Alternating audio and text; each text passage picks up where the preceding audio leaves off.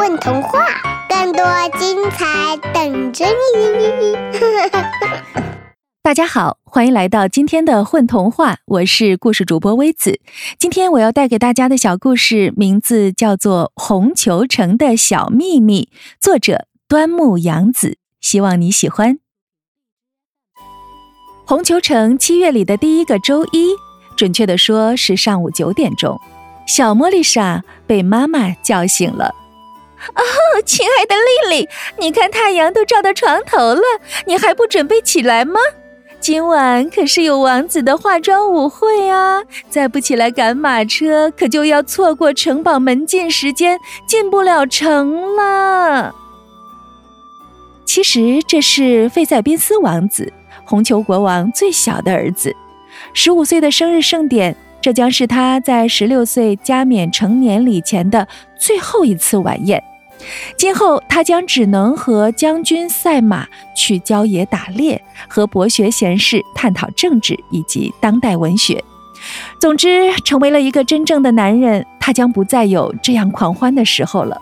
于是，他邀请了全城所有的少男少女们都来参加。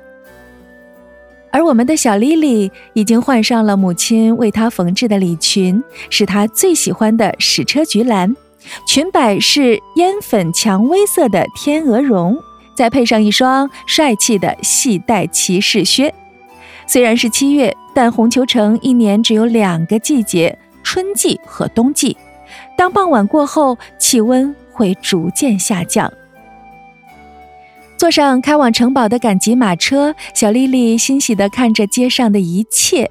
遇上住在附近的邻居，或是母亲经常光顾的店铺时，人们的眼光都充满了惊喜与欣赏。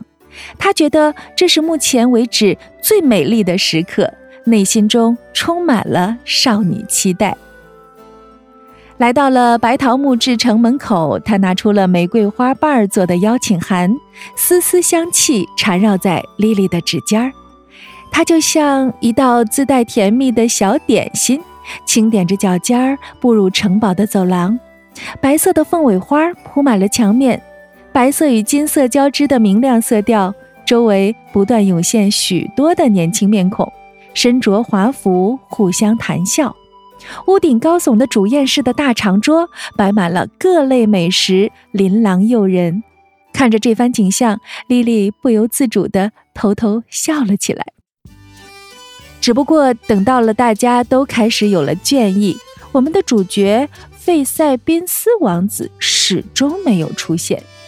大家还沉浸在华美的气氛中，甚至都没有人提起王子。只有我们的小莉莉等待的。都快有点失望了。她自小就听闻宾斯王子的美名，各种传奇的轶事更是可以倒背如流。她十分想见一见自己敬仰的人。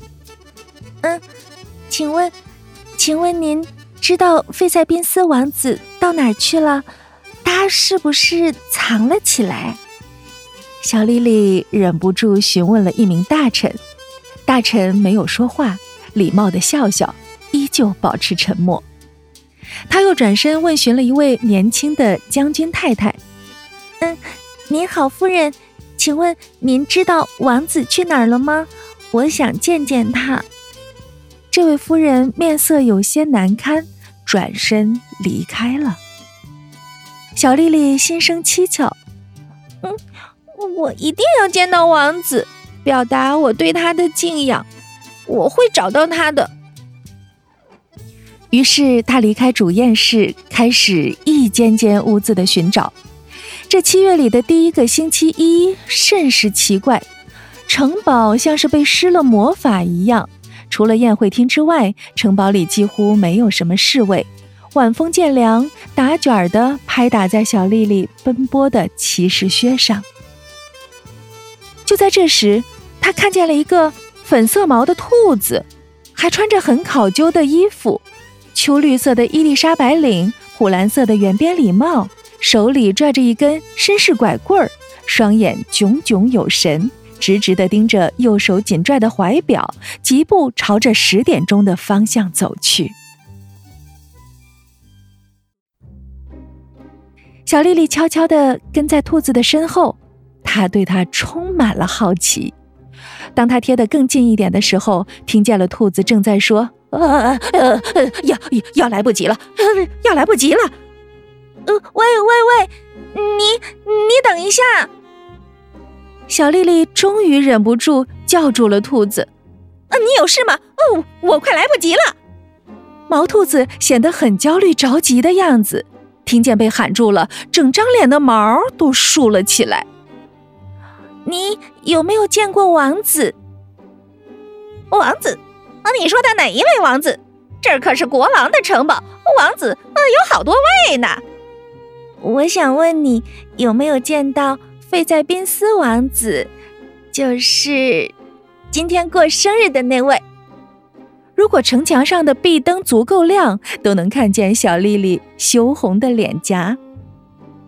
呃，呃，面前站着的兔子似乎有些犹豫，支吾着发出了长音：“您一定见到了，对吗？请您一定要告诉我。”好吗？我，我就是。兔子斩钉截铁的回答道：“ 您可别逗我了。虽然我没有见过王子，但一定不会是一只兔子，还是粉色的兔子。”小丽丽忍不住笑道。哦，我真的就是肥宅濒死，因为中了乌云女巫的魔咒，我的家人都陷入了沉睡，而我变成了一只兔子。如果在今晚成人礼十二点钟的钟声响起前还没有遇到真正的善良的话，我将永远是一只兔子的模样了。兔子认真的说道：“哦，天哪，你就是宾斯王子？哦哦不，这是今晚新的玩法吗？”啊化妆舞会，莉莉依然难以相信兔子的话是真的。十二点，十二点就快到了。听说七月里第一个星期一，在山崖边的蒲公英叶子是世界上最善良的植物了。只要嚼一嚼这种叶子，我就能恢复本来的面貌。啊，山崖边，那会不会很危险？其实小丽丽还是不太相信兔子说的话，但出于本心，依然为兔子担忧。哦，我想大概呃会有一点吧。哎呀，我该走了，要来不及了。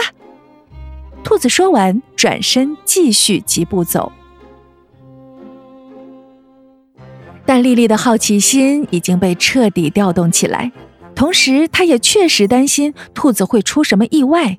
于是悄悄地跟在兔子身后，直到走向了悬崖边。那里浮云包裹，高耸陡峭。他看见就在陡峭的山壁上，长了几株野生的蒲公英，绿色的不规则多边形叶子，可生长的位置，一个成年人都很难够得到，更别说是一只兔子了。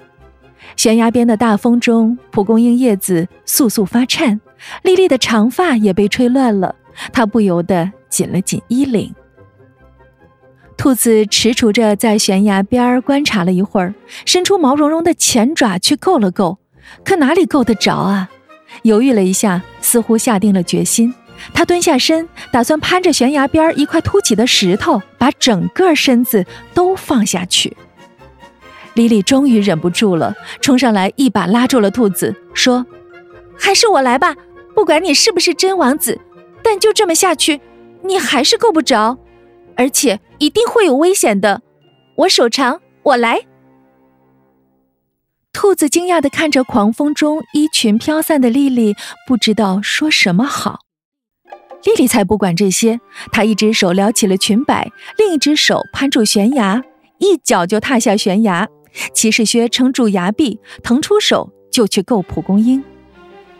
悬崖的风把莉莉的裙摆吹得呼呼作响。尖锐的石粒磨破了丽丽的手掌，时间一分一秒的过去，丽丽尽力伸展出自己的身体，可是山太高了，丽丽感到一阵头晕。她用力吹跑遮在眼前的头发，咬牙再往前够，终于她抓住了蒲公英的根茎，一阵狂喜，突然脚下一滑，她感觉自己要向下掉。啊！猛然间，黑暗中伸出了一只有力的手臂，死死地拽住了丽丽的胳膊。丽丽感到心脏狠狠地往下荡了一下，瞬间晕了过去，手里还紧紧攥着那株蒲公英。后来的事情，丽丽也不太清楚了。迷迷糊糊间，她感到有个人紧紧抱住了自己，轻轻地在她耳边说：“好心的姑娘，你是我见过的最善良的女孩。”谢谢你。远处教堂上方传来十二下钟声，仿佛闪亮的喝彩声在耳边久久回荡。小丽丽被宫廷马车送回家的路上，才逐渐清醒过来。妈妈见了受伤的小丫头，心疼坏了。只有他自己为自己的勇气感到无比骄傲。至于王子究竟长什么样？其实他还是不太清楚，大概就是个粉兔子的模样吧。